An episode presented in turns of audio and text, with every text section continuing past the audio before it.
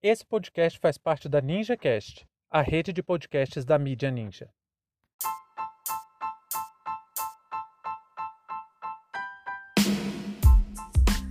A farsa da crise hídrica de acordo com o movimento dos atingidos por barragens. Sejam bem-vindos e bem-vindas ao seu pontão informativo com análise e opiniões a partir de uma perspectiva histórica. Eu sou Arnaldo de Castro, em conjunto com Brenda Salzman, e hoje é dia 6 de julho de 2021.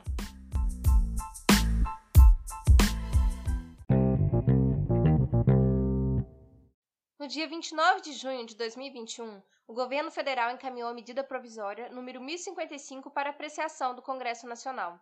Essa MP tem como objetivo a criação da Câmara de Regras Excepcionais para a Gestão Hidroenergética. Esse órgão será o responsável por gerir ações para conter uma crise energética supostamente causada pela escassez de chuvas ao longo do ano de 2020. O texto foi apresentado em um momento bastante controverso, em que diversas entidades questionam os argumentos utilizados para a privatização da Eletrobras, que vai beneficiar investidores e encarecer o preço da energia elétrica para os consumidores finais. Essa semana, o Gilberto Servinski, uma das lideranças do movimento dos atingidos por barragens, fez uma denúncia bastante grave que merece uma profunda investigação. Ele disse que, diferente da propaganda do governo, o grande problema da elevação das tarifas nas contas de energia elétrica pouco tem a ver com a escassez de água alegada pelo governo. Eu confesso para vocês que, quando vi essa propaganda intensa que o governo tem feito para falar sobre o problema da seca no Sudeste, eu pensei que era uma maneira de fazer lobby pela privatização da Eletrobras. Aquela velha conversa de que o Deus mercado resolveria qualquer coisa, até mesmo algum problema com São Pedro. Mas na verdade, a Eletrobras já estava sendo apunhalada bem antes disso. Então a lorota da falta de água nas represas tinha que ter outro motivo, e é precisamente isso que o MAB tem tentado explicar. O que Gilberto Servinski está denunciando é algo ainda mais perverso e desumano. O MAB analisou os dados disponibilizados pelo Operador Nacional do Sistema Elétrico e percebeu que o ano de 2020 foi o quarto melhor ano de chuvas na última década. Isso quer dizer que não houve falta de água nas represas, não houve falta de água para geração de energia elétrica. Então, por que, que o preço da bandeira vermelha disparou 52%?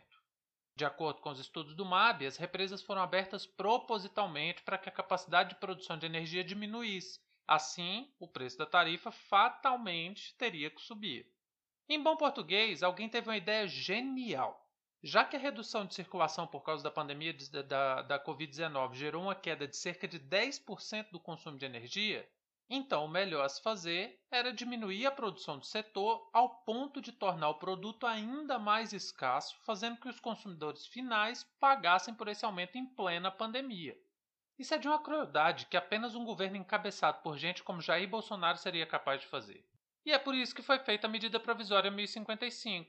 O governo diz estar criando uma espécie de comitê de crise para o sistema elétrico.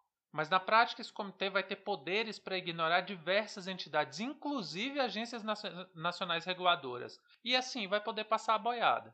Além disso, o governo ganha um instrumento oficial para operacionalizar o repasse do aumento de energia para nós aqui, consumidores finais. Isso está previsto no projeto.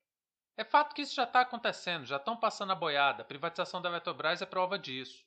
Mas a ganância não tem limite nem tolerância. Os investidores querem sugar até a alma do povo brasileiro e isso agora, imediatamente. Não esperam nem a chuva nem a vacina, não ligam nem para a fome nem para o desemprego. O que importa é o lucro dos acionistas. E para quem achava que a escassez de água era o motivo para o aumento das tarifas, na verdade foi apenas mais uma demonstração da mão mais que visível do Deus Mercado. Ela atuando, atuando fortemente, estalando seu chicote nas costas da classe trabalhadora.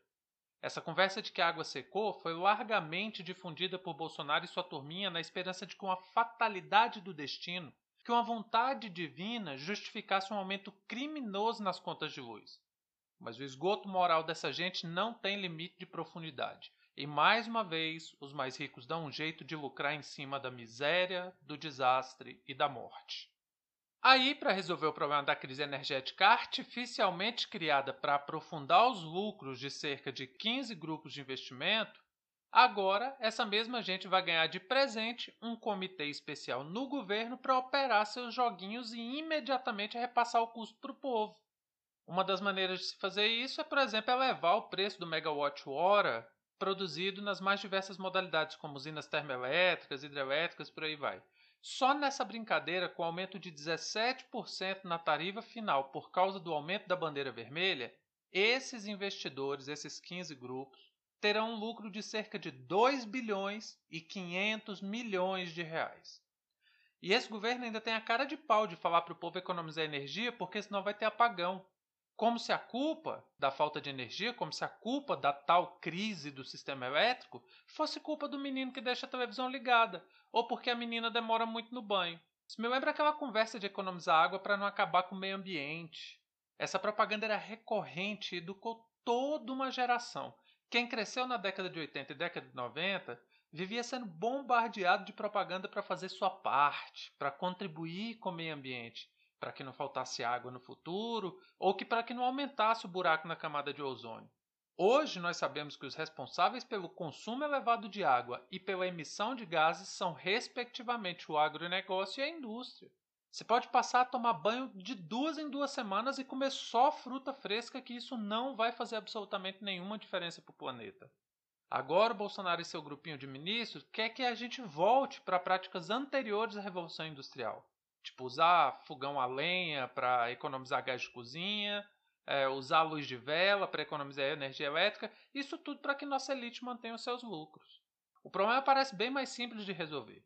Ao invés de trocar hábitos e costumes do povo brasileiro para enriquecer os amigos do presidente, seria melhor trocar o presidente o quanto antes.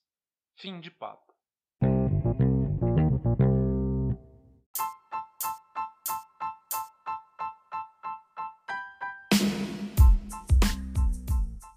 Entre tantos fatos que nos cercam e com a velocidade de informações a que estamos submetidos, essa foi nossa escolha para o destaque de hoje. Se você quiser participar do nosso financiamento coletivo, acesse catarse.me história. Muito obrigado a você por prestigiar nosso trabalho e até a próxima.